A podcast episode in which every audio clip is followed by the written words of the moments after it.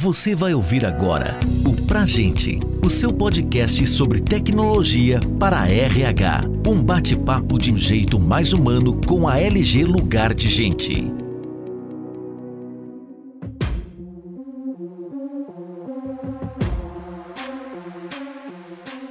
Olá pessoal, eu sou Sátila Silva, gerente de planejamento na LG.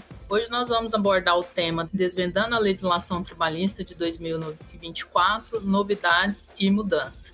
Só convidamos feras para debater esse assunto e está imperdível. Será uma oportunidade da gente adquirir valiosos insights e atualizações para garantir o sucesso da sua equipe e da sua organização para o ano de 2024. Tenho certeza que será um momento extremamente proveitoso, com conteúdo imperdível e muito rico para todos nós. Vamos começar então. Para iniciarmos, eu gostaria de chamar aqui o José Maia, ele é auditor fiscal do Ministério do Trabalho e Emprego. Seja muito bem-vindo, José, e à vontade para se apresentar.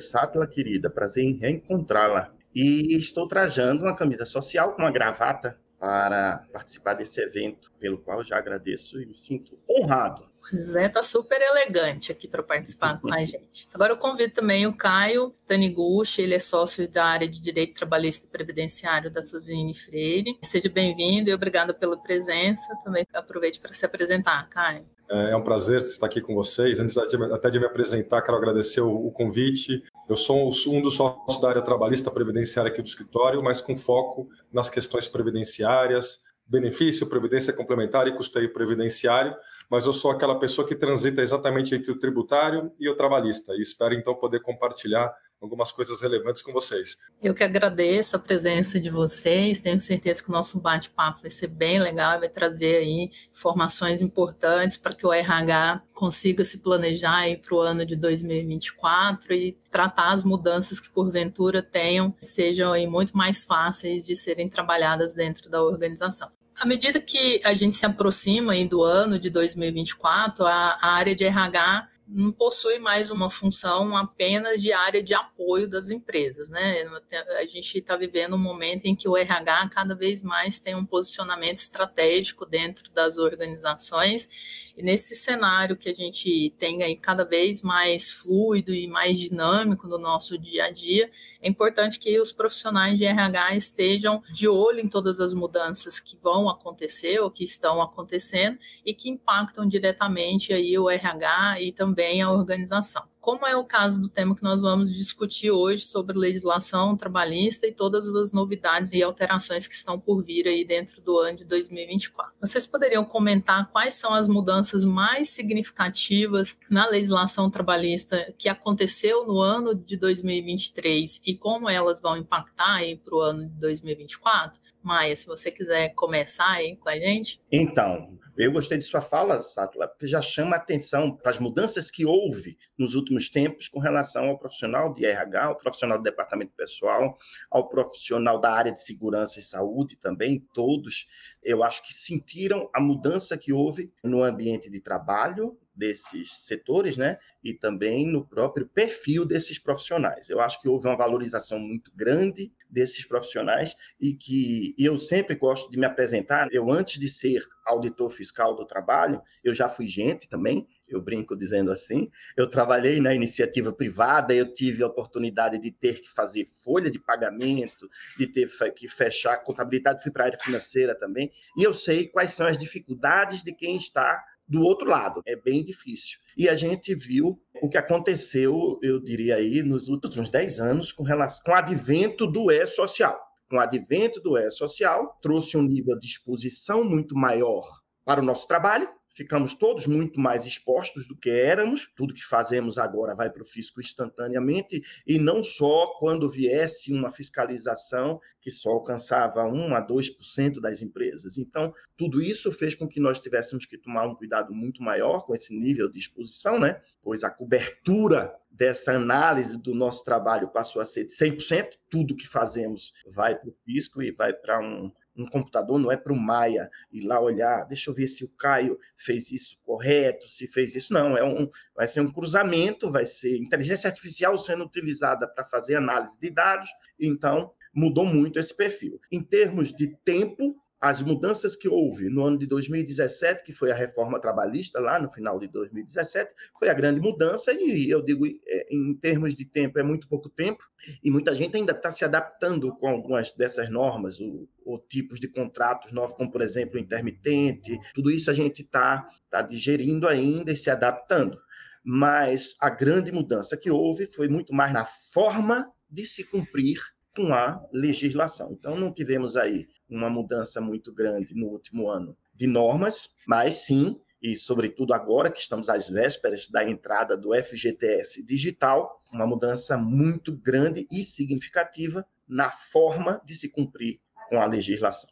Legal, acho que estamos super alinhados. Ótimo ver o professor Maia falando a respeito do tema. Acho que esse é o grande recado, né? A gente começa até pelo recado final. Acho que a gente tem uma mudança de comportamento e uma entrega de, de relevância cada vez maior para a área de recursos humanos. A gente sabe hoje quem é detentor de dado é detentor de, de poder, né? algo que muitas vezes era visto só como um mero transmissor de informação daqui para lá, não. Hoje não basta transmitir uma informação, se eu não souber interpretá-la, qualificá-la, eu coloco hoje toda uma corporação, toda uma instituição em risco de questionamento. Cada vez mais rápido o cruzamento de informações, daí a relevância de saber como lidar e tratar muito bem os dados. Eu só complementaria dizendo, bom, nessa linha de digitalização, de redução de obrigação acessória, acho que a gente vai falar um pouco do FGTS digital, fim da DIRF, os tributos que decorrem das reclamatórias trabalhistas, dos inputs de informações de saúde e segurança no ambiente do social, o PPP digital agora, né? A gente acaba com aquela obrigação de entregar por conta do desligamento.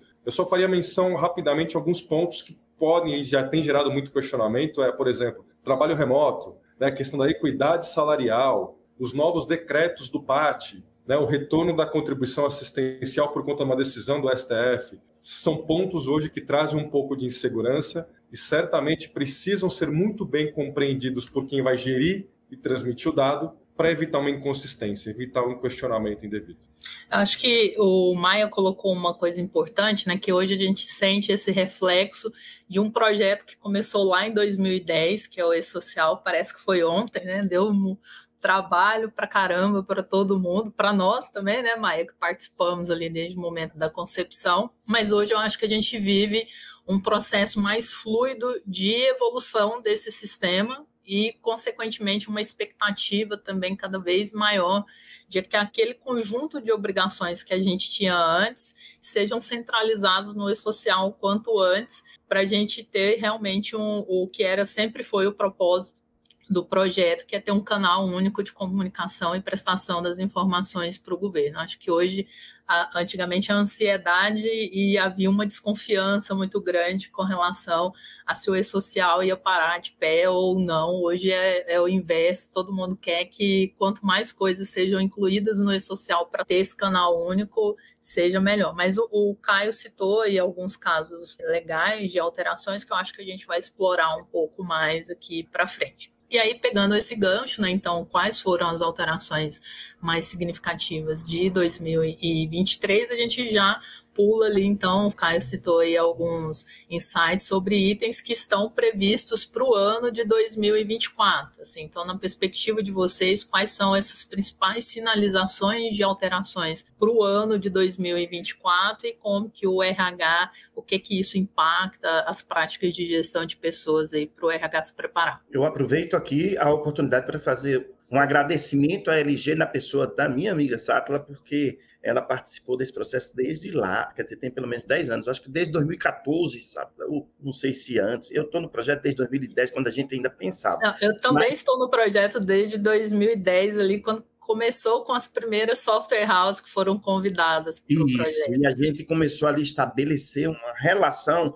e eu costumo dizer que a gente desenvolveu juntos, né? Foi um, um projeto desenvolvido a quatro mãos, não foi nem duas. É, pois bem, eu vou aproveitar, Caio, então só fazer uma referência à, à decisão do, do, do STF com relação à contribuição sindical, mas nas, mais especificamente aquela assistencial, e que há uma, uma dificuldade, muitas vezes, da gente entender. Por isso, a necessidade, sobretudo do profissional do departamento pessoal e RH também, e, e foi essa demanda que surgiu, de ter um domínio maior da norma, de conhecer a fonte do direito, né, de onde vem o direito, para poder fazer a interpretação e uma aplicação mais adequada. Então, uma das coisas que mais atrapalha, e eu sinto isso nos nossos MBAs, é a pessoa entender quem é quem, eu brinco aqui, como diz minhas meninas, quem é quem na fila do pão. Aí uma pessoa diz isso, outra pessoa diz aquilo, e sobretudo, eu também nunca não falei aqui, não tive a oportunidade de falar da minha primeira formação, eu vim da área de exatas, eficiência da computação, então as coisas tinham que bater para mim, 2 mais 2 era 4, quando a gente vem para a área jurídica, depois é que eu fui fazer o curso de direito, a gente, às vezes, uma dificuldade para entender como as coisas funcionam. E a gente tem que entender que a fonte do direito, sobretudo do trabalho, é uma fonte muito heterogênea. Você não tem só o Congresso Nacional fazendo leis, você não tem só como fonte de direito aquela norma que seria uma lei, um decreto do executivo. Você tem outras fontes também. E uma das fontes do direito do trabalho muito importante é a própria jurisprudência. E a jurisprudência é muito dinâmica. O que é que acontece? Independentemente da norma que está posta, aquela norma que está posta, as pessoas estão fazendo uma interpretação daquela norma num determinado momento, mas isso vai mudando com o tempo, a própria interpretação, sobretudo na jurisprudência. O que é que acontece? Houve uma mudança substancial no que diz a respeito ao direito coletivo com relação às contribuições sindicais, todas. Na reforma trabalhista, o legislador fez questão de deixar muito claro que a partir de então, lá 2017, não haveria mais obrigatoriedade do recolhimento de qualquer contribuição para os sindicatos. Quem quisesse recolher, poderia contribuir para o seu sindicato. Afinal de contas, é muito importante que haja sindicatos fortes que possam desenvolver suas funções. Mas só haverá contribuição da parte daqueles que quiserem. E assim foi feito. Porém, com o passar do tempo, a norma não foi tão bem entendida por todos e houve decisões até, eu diria, até em 2020, do próprio Tribunal do Trabalho da Primeira Região, que expediu liminar dizendo que quando a convenção coletiva dispusesse que poderia ter ser feito um desconto no salário do empregado a título daquela contribuição assistencial, que é apenas uma delas, que é aquela para o desenvolvimento das negociações coletivas, ou então o desembargador deu uma liminar dizendo que sim, nesse caso pode. Mesmo assim, o Supremo, numa decisão da, da ministra Carmen Lúcia, tomou a iniciativa e disse, caçou a liminar e disse, não, será que vocês não entenderam? Ninguém pode efetuar nenhum desconto do salário dos empregados para dar para o seu sindicato, salvo se ele pedir prévia e expressamente. Esse ficou o entendimento até agora até 2021, até eu creio. Nesse ano, agora em abril, foi retomado um julgamento, e com as mudanças que houve na própria composição do STF, e houve uma mudança, inclusive, de quem já tinha votado. Gilmar já tinha votado nesse sentido também, que ninguém poderia descontar sem a prévia e expressa autorização do trabalhador, mas eles mudaram o entendimento no sentido de que, no caso da contribuição assistencial, sim, se houver o acordo nas convenções, todos sabem, né? A convenção coletiva é aquela feita pelos sindicatos, seja o patronal e dos trabalhadores. Uma convenção coletiva em que contemple que pode ser feito efetuado o desconto na conta do no, no salário do trabalhador para recolhimento é legal, pode ser feito, é hoje o entendimento do Supremo, ressalvado o direito de oposição se ninguém se opuser, o desconto poderá ser efetuado. Porém, se, se, o trabalhador se opuser, ou seja, colocar a cargo do trabalhador esse nível de exposição, né? dizer, não, eu não quero que seja descontado do meu salário essa contribuição. Então, só esclarecendo, o que aconteceu foi uma mudança do entendimento na maior corte do Brasil com relação à legalidade desse desconto se efetuado desde que não haja oposição. Em outras palavras, não precisa necessariamente que haja uma autorização prévia e expressa. Basta que não haja uma oposição por parte do trabalhador. A preocupação nesse aspecto da, da contribuição assistencial e outras contribuições para a finalidade de custeio dos sindicatos, acho que a, de, do nosso lado, que a gente tem mais percebido, é uma discussão que não é nova, que diz respeito à, à mecânica de oposição. A gente sabe que algumas entidades sindicais, historicamente, criam ou criavam dificuldades para que essa oposição fosse apresentada. É, só aceito que você apresente uma carta presencialmente entre 10 e 11 horas da quinta-feira de toda semana. Poxa, será que isso de fato permite um pleno exercício da minha oposição?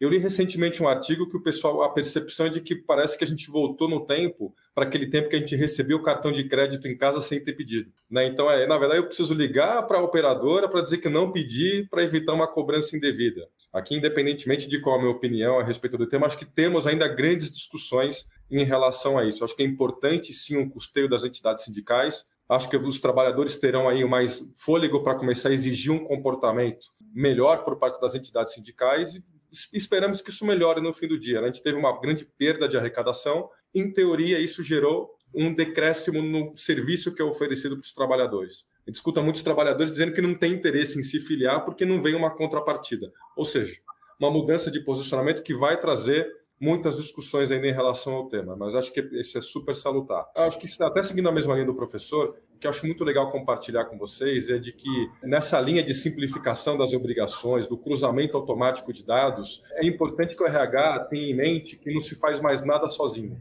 nem nada escondido. O RH hoje é a única área dentro da, da companhia, ou a mais importante dentro da companhia, para conseguir formar um grupo multidisciplinar, para conseguir entender o impacto de todas as questões que surgem quando a gente fala no ambiente de social, basicamente o quê? De contratação de mão de obra remunerada. Né? A gente falando, falando no fim do dia a respeito disso. Se o RH não tomar para si essa responsabilidade, certamente a gente pode ter alguma janela que não foi devidamente fechada, janela de risco. Né? Então, é certamente é, o RH deve ter gente anotando tudo que a gente está dizendo, mas o RH hoje não é obrigado a saber o impacto trabalhista, tributário, previdenciário, de compliance e LGPD a exaustão. É importante que ele tenha uma visão macro, né? E depois vá buscar dentro de casa ou fora de casa um especialista e ele seja capaz de conectar todas essas informações e entregar uma solução adequada para sua empresa. É nessa perspectiva até, Sátila, que quando a gente olha para algumas mudanças relevantes, quando a gente fala em equidade salarial,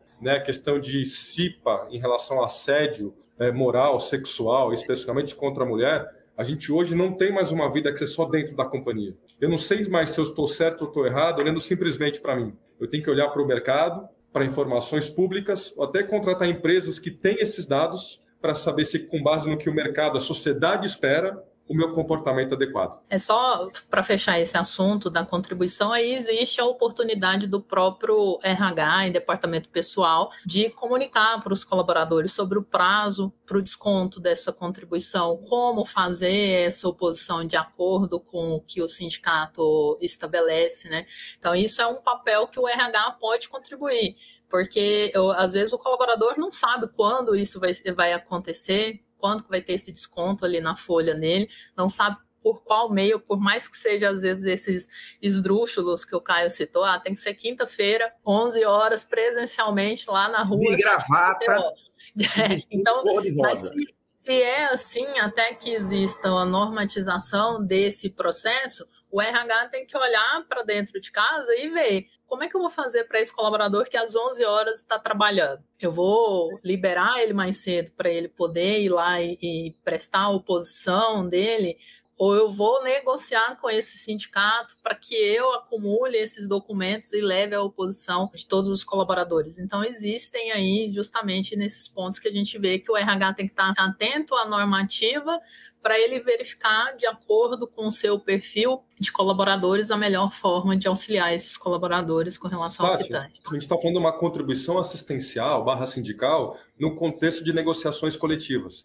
Então, nessa linha do que você acabou de compartilhar, é importante que nesse próprio instrumento se estabeleça a forma de oposição, para justamente evitar divergência de o que vai ser aceito. Então, se eu estou falando de um acordo de PLR, que a gente chama a chamada taxa negocial, que vai virar essa taxa assistencial, vamos estabelecer lá que o empregado que não, que não aceitar poderá, de tal forma, escrito por e-mail, presencial e etc., é importante que a empresa participe, né, que ela estabeleça, então, essa regra para evitar qualquer tipo de dúvida no futuro. E eu falo que relação com o sindicato é, é meio como casamento. É, e eu falo isso com meus alunos. Eu digo, cara, não é a questão de ter razão, não é só ter razão. Ah, mas a norma diz isso. Então, tem muitos interesses envolvidos, não só dos trabalhadores, inclusive das empresas. E o RH é o, setor que tem a maior sensibilidade para trabalhar isso da melhor forma. Então, estabelecer essa relação, muitas vezes não é uma questão de se dizer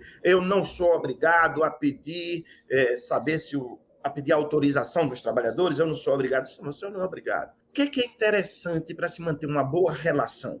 Tanto os sindicatos quanto as empresas têm interesse naquelas negociações, sejam acordos ou convenções coletivas. Todos querem conseguir algo melhor para cada um, cada um para o seu lado. E como é que a gente faz para conseguir isso? A primeira coisa é ter uma relação azeitada. É esse o caminho que a gente deve seguir se a gente quiser. E não ir para o rigor dos limites da norma. E a gente tem que ter consciência disso. São acordos coletivos. Quando eles acordos que são acordo é um acordo de vontades. Eles não se fecham quando não é fechado, simplesmente não tem acordo e malogra. Eu já participei várias vezes de negociações coletivas, eu fazendo ali a, o mediador numa negociação. E a gente tem que saber quem é quem nesse processo, saber que aquelas pessoas que estão ali negociando em nome do sindicato são pessoas que vão querer ser reeleitas no que estão fazendo. Então, eles, eles trabalham muito para item com relação aos representantes do sindicato dos empregadores, eles querem ser reeleitos também, mostrar que conseguiram as melhores condições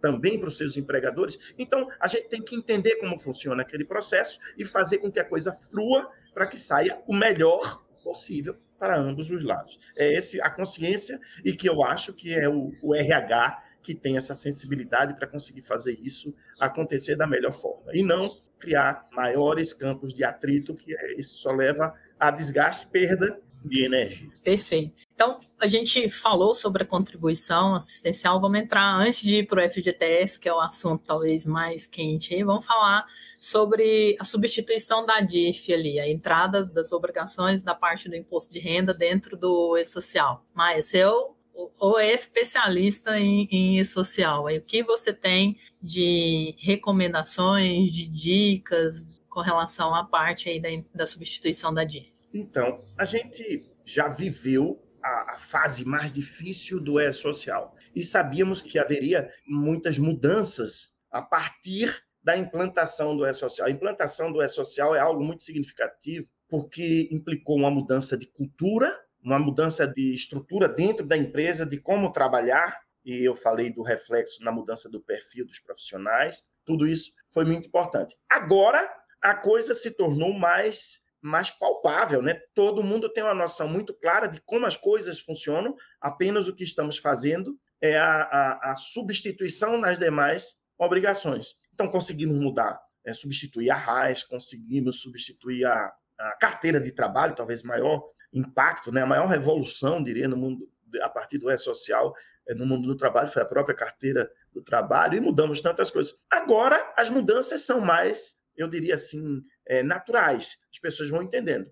Já é natural que tenha havido uma revisão muito grande dos processos para que se possa fazer uma mudança mais tranquila, né? menos atropelada. Eu diria que essas mudanças em Nadif são muito naturais e a expectativa é que as coisas funcionem melhor, sobretudo para aqueles que estavam atentos à revisão dos seus processos. É mais um grande desafio, mas acho que tem uma grande e ótima intenção. Negócio só de lembrar, professor Mike, vamos lá, GFIP apareceu em 99, né, 98 e 99. O pessoal queria arrancar os cabelos e dizer, poxa, funcionava tão bem, né? Transmitia em papel, depois foi disquete, depois CD. Que história é essa de transferir tudo eletronicamente? Que loucura vai ser essa? E quando a gente olha hoje para trás, percebe que foi só a partir da GFIP é que, por exemplo, a Previdência começou a ter dados estatísticos para saber quem, quando e onde se requeria um benefício previdenciário. E a partir daí a gente conseguiu mudar um pouco as políticas públicas, né, até de saúde. Então, olha só, não duvido que quando a gente olha pro, olhar para o social daqui uns 10, 15 anos na frente, vai dizer,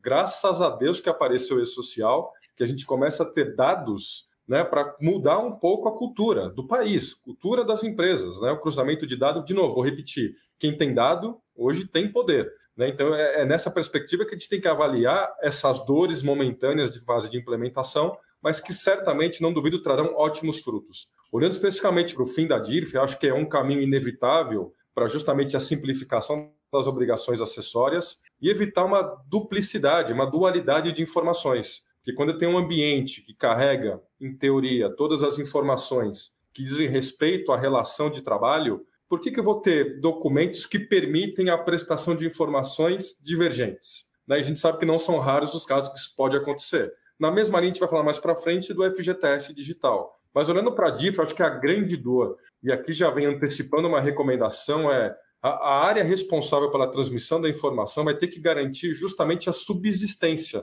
né, a consistência das suas informações. Vamos lembrar que a, o grande embate hoje, quando a gente fala em recolhimento de contribuição previdenciária, a gente fala num recolhimento baseado em competência no mês. Né? Então, eu espero um mês fechar. Quando eu fecho o mês, eu transmito aquela informação e efetuo o recolhimento. Quando eu falo em recolhimento do imposto de renda, principalmente o retido na fonte das pessoas físicas, o regime de apuração que diz que é caixa, né, que diz respeito ao momento que eu entrego aquele valor para as pessoas. Mas não são raros os casos que a empresa acabava apurando as duas coisas no mesmo momento, tudo como se competência fosse. Esse descasamento às vezes demorava para aparecer, porque o E-Social dizia uma coisa e a minha DIF, quando e se produzida, podia dizer uma coisa diferente. Agora, quando eu trago tudo para o mesmo ambiente de transmissão e momento de recolhimento, diferente, mas no mesmo ambiente de apuração, isso vai aparecer, isso vai gritar. Então, as empresas precisam estar preparadas para identificar e tratar quando se aparecer uma inconsistência relacionada ao imposto de renda devido pelas pessoas físicas ou até mesmo as jurídicas. No fim do dia, imagino que a gente vai ter então uma celeridade maior de demanda do RH, mas uma economia na forma de prestação de informações. Para os trabalhadores, informações mais precisas e para o fisco, material para o cruzamento de informação automática. Acho que você acabou respondendo uma pergunta: qual é o porquê da substituição da DIF pelo E-Social? Acho que esses argumentos seus foram fantásticos, né? Tem o benefício do lado da empresa, da redução dos canais de prestação de obrigações e qualidade né, do dado prestado. Tem o benefício para o lado do fisco de ter essa centralização também, uma forma mais simples de cruzar essas informações com outras que são enviadas, e o benefício para o próprio colaborador de não ter esse descasamento, né? Para a empresa, em fiscalização, quantas vezes no passado a gente via as empresas sendo fiscalizadas com o único intuito de equalizar essas informações. Ah, você prestou na GFIP essa informação, na DIF essa outra, na RAIS essa outra. Qual é a verdade dos fatos com relação àquilo que você está prestando de informação? Então, essa centralização acaba trazendo esse objetivo. E complementando aqui a pergunta que foi feita, Maia, quais são os prazos e as obrigações para as empresas em relação ao e-social? A DIF entra agora, né, a substituição, mas aí tem alguma outra novidade também que a gente possa já dar um spoiler aqui para as pessoas? Só um comentário com relação ao que o Caio disse, é realmente, é o que responde a pergunta é exatamente isso. É você ter uma fonte só. E eu queria falar é da experiência de auditor fiscal. Cara, nós entrávamos para fazer uma fiscalização e talvez o exemplo que mais ilustre esse coisa era a data de admissão. Poxa, tinha uma data de admissão no livro, outra na carteira, outra na RAIS, outra no CAGED, outra... Cara, qual é a verdadeira? Qual era... Tudo isso era dificuldade. Hoje a gente vai ter um canto só em que você diz as coisas e é o que ela vale. Você quer alterar, você altera no mesmo canto, e alterou para todo mundo. Então, a falta daquela ambiguidade, né, uma, uma informação única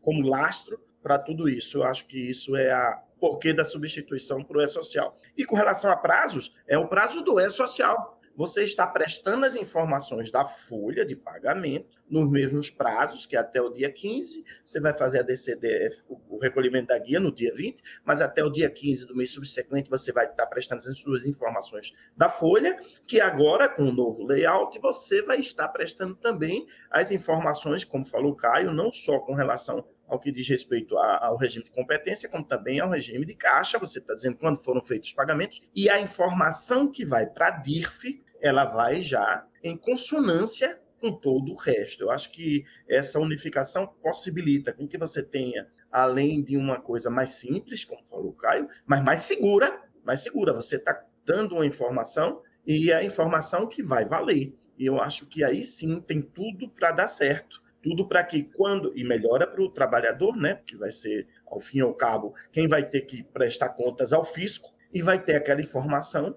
única, segura que foi prestada ao fisco. E esse, mas é. acaba nesse ano, janeiro de 2024, o DIF já não existe mais. É, e aí também tem uma melhoria para o processo do, do, RH que antigamente, antigamente não, até esse ano, né? O RH parava ali dentro do mês de fevereiro para fazer a geração da DIF, fazer a conferência dos 12 meses do ano anterior ali para verificar se estava prestando a informação correta. Então, agora, sendo parte do e-social, isso entra no fluxo normal, vou conferir as informações daquele mês, transmito junto com os dados da folha de pagamento ali, e não preciso mais ficar ali alocando tempo de profissionais um mês inteiro para garantir um processo de conferência de uma prestação de uma outra informação. Então, isso também é um ponto bastante positivo aí de economia de tempo para os RHs também. E você resolve os problemas no ninho, na hora que ele acontece. Você fechou a folha, não bateu isso, não é? Você fechou, cara, novo, vamos para frente. O novo mês que vem é nova competência e você vai resolvendo tudo. Isso é que eu acho o grande ganho do que você perceber lá em outubro, novembro, puxa, janeiro, fulaninho que já saiu, fez assim, fez assado. Cara, então a gente vai com tudo caminhando correto. Eu acho que é uma revolução no mundo do trabalho e também tributário, né, cara? quais são as principais inconformidades em relação às informações aí de DIF, quais são os pontos de atenção que o RH tem que ter? É, é, além da questão de competência, é, diz respeito à natureza dos pagamentos. Eu acho que essa é a maior dúvida, inclusive para os próprios advogados. Né? A gente tem uma legislação que ela não se conversa, a gente tem um ambiente só que traz aspectos tributários, trabalhistas e previdenciários, mas não necessariamente a legislação é harmônica. Né? Então, um pagamento pode ser renda, para fins tributários, pode eventualmente não ser remuneração e nem salário. Né? Às vezes pode ter uma discussão previdenciária, mas não tem discussão de que incide imposto de renda. Então, acho que é, esse é um outro ponto extremamente relevante. É, para cada pagamento que eu efetuo para um trabalhador ou trabalhadora, preciso saber qual a sua natureza jurídica nessas três perspectivas: tributária para imposto de renda, trabalhista para o recolhimento dos encargos e previdenciária para fim de custeio da previdência social. Então, olhando para esses dois grandes mundos aí, você certamente vai restringir ou vai conseguir sanear boa parte ou grande parte das inconsistências. É, e olhando para esse aspecto de centralização no e-social e de eliminação das obrigações, uma coisa que a gente não pode tirar aqui do nosso radar é as entrada do FGTS digital.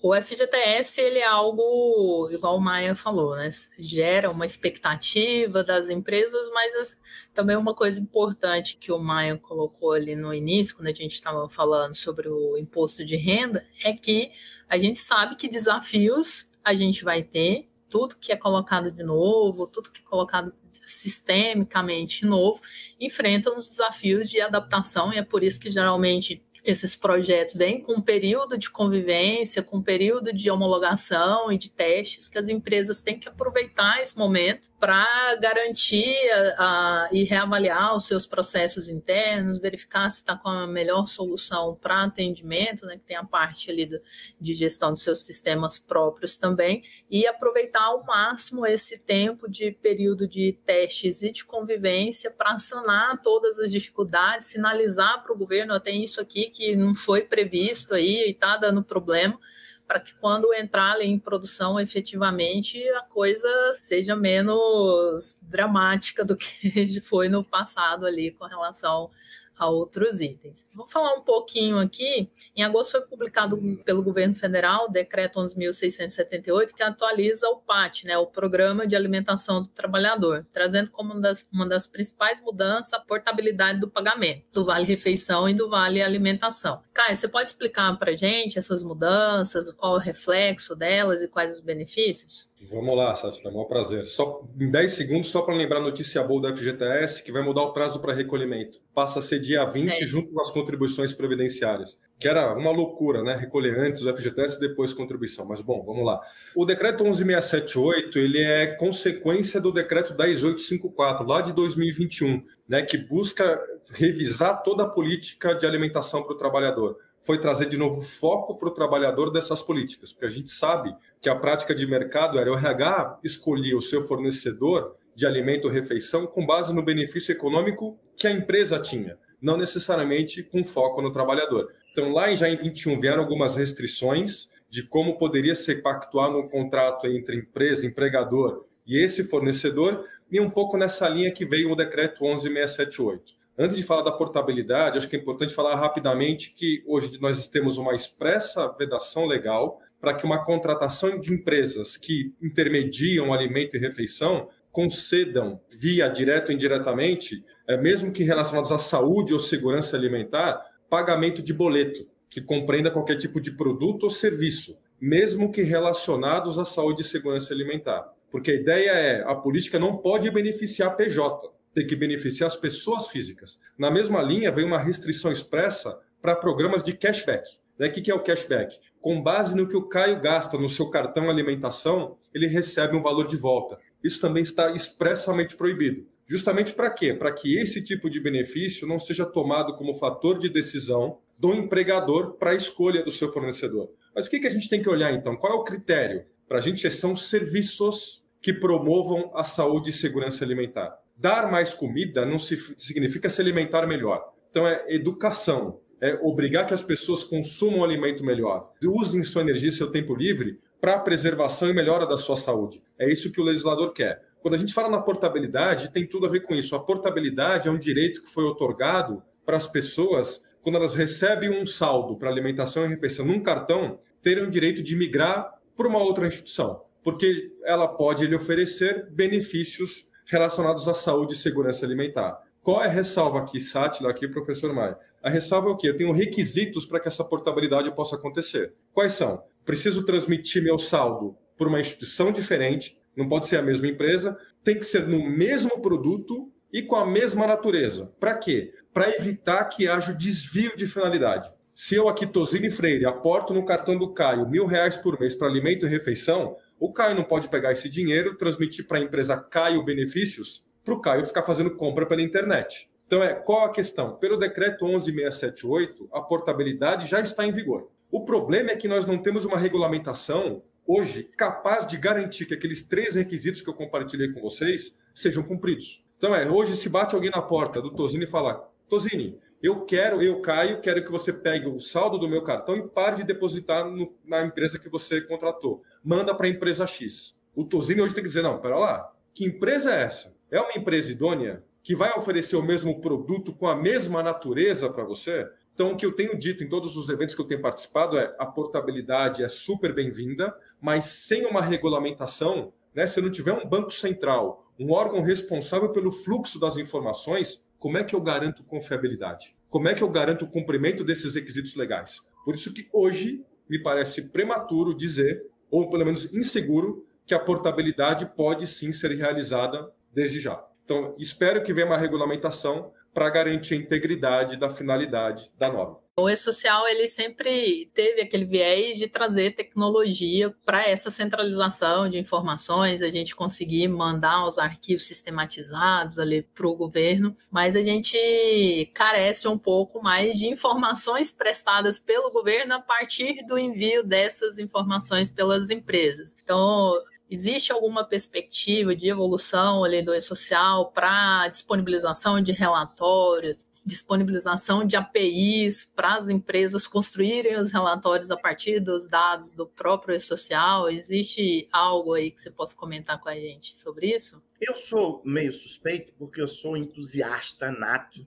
sobre o projeto. Então, o que eu costumo dizer, o que a gente fez foi o embrião e que salta aos olhos, sobretudo para nós hoje, vivendo esse embrião implantado, salta aos olhos todas as possibilidades. Então, tudo isso poderá vir, sim. Mas com relação às informações que poderão advir do E-Social com relação ao retorno, esse era um dos objetivos principais do E-Social, era a melhoria na qualidade da informação prestada ao fisco para efeito de utilização nas tomadas de decisão em políticas públicas, como falou Caio, certo? Então, hoje nós já contamos com isso. Eu não sei como teria sido de nós na pandemia não tivéssemos nós já implantado o E-Social. Eu digo para a prestação daqueles benefícios que prestamos durante a pandemia de forma tão célere, só foi possível por causa, eu fico pensando se não tivéssemos então não é social. Agora, com relação a retorno para a empresa, que eu sei que a gente ainda enfrenta muita dificuldade, a gente encontra dificuldade até com auditores fiscais pedindo informações comprovantes ou qualquer coisa que não faz mais sentido. A informação já é nossa, a gente é que tem que chegar com a informação que as empresas prestaram, né? É, a gente ainda vê é, em licitações públicas pedindo é, declaração de RAIS, declaração de... Tudo isso a gente sabe dessa dificuldade, dessa morosidade para que as coisas sejam totalmente absorvidas. Mas acredito que, é, sim, teremos cada vez mais produtos a partir desse grande arsenal de informações muito mais seguras, muito mais qualificadas.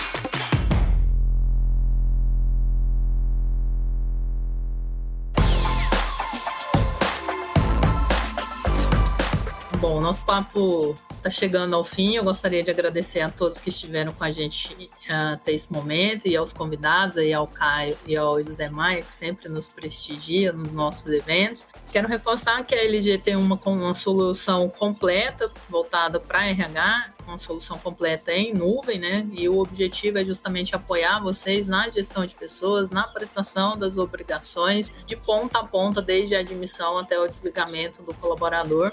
Vocês podem visualizar esse bate-papo e, se quiserem também conhecer mais das nossas soluções, podem agendar um bate-papo com os nossos profissionais.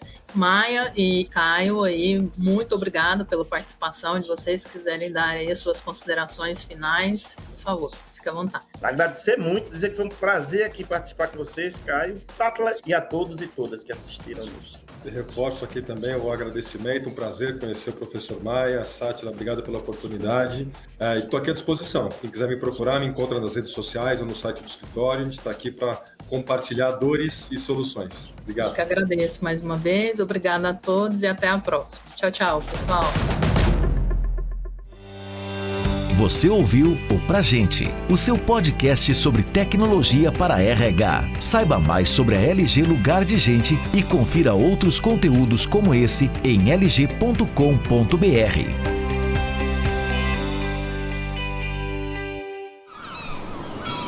Este podcast foi editado pela Maremoto.